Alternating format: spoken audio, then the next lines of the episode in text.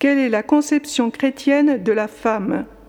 Réponse du père Daniel Ange dans son livre La femme, sentinelle de l'invisible aux éditions Sarment 2008. Pour saisir la conception chrétienne de la femme, il faut remonter à la première alliance et déjà à la Genèse, au récit de la création, où la femme tient la place la plus éminente, préparant la révélation qu'en fera Jésus lui-même. On peut y relever douze caractéristiques. Première caractéristique. Dans le cosmos, elle est l'ultime. Elle est mentionnée en dernier dans les deux récits de la création, alors que tout est créé en ordre ascendant. Astres, terre, minéraux, végétaux, animaux, enfin l'homme, et puis seulement la femme. Ensuite, plus rien. Entre elle et Dieu ne reste que les anges. Ce qui fait dire à Pie XII La femme est le couronnement de la création et en un certain sens son chef-d'œuvre. Deuxième caractéristique. Elle est créée non pas de rien, comme les premiers éléments du cosmos, non pas de la glaise, comme Adam, mais de la chair même de celui-ci, donc dès le départ d'une patte humaine d'une incomparable dignité. Troisième caractéristique. Elle n'est née ni d'un vouloir, ni d'un besoin, ni d'une décision de l'homme. Elle n'est pas engendrée par lui. C'est Dieu qui répond à la solitude inexprimée de l'homme en lui donnant de lui-même une aide compagne. C'est lui seul qui en a l'initiative. Elle est donnée comme réponse explicite de Dieu à une attente, à un désir implicite non exprimé de l'homme. Donc gratuitement, royalement, comme le plus beau des cadeaux. Adam la reçoit des mains, ou plutôt du cœur même de son Créateur. Quatrième caractéristique. Elle est née du côté d'Adam.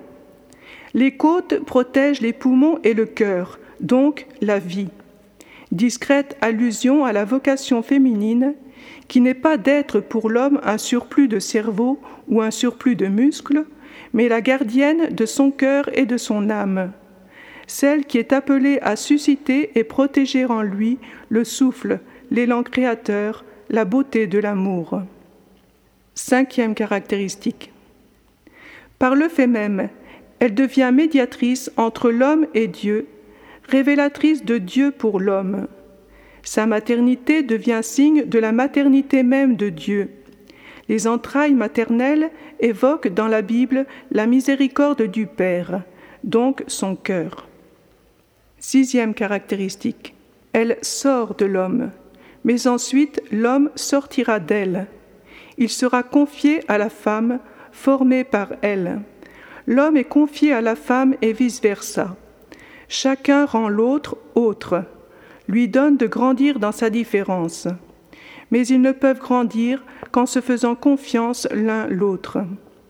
Septième caractéristique. Adam et Ève se reçoivent l'un l'autre comme don de Dieu et non comme ayant des droits l'un sur l'autre. Huitième caractéristique.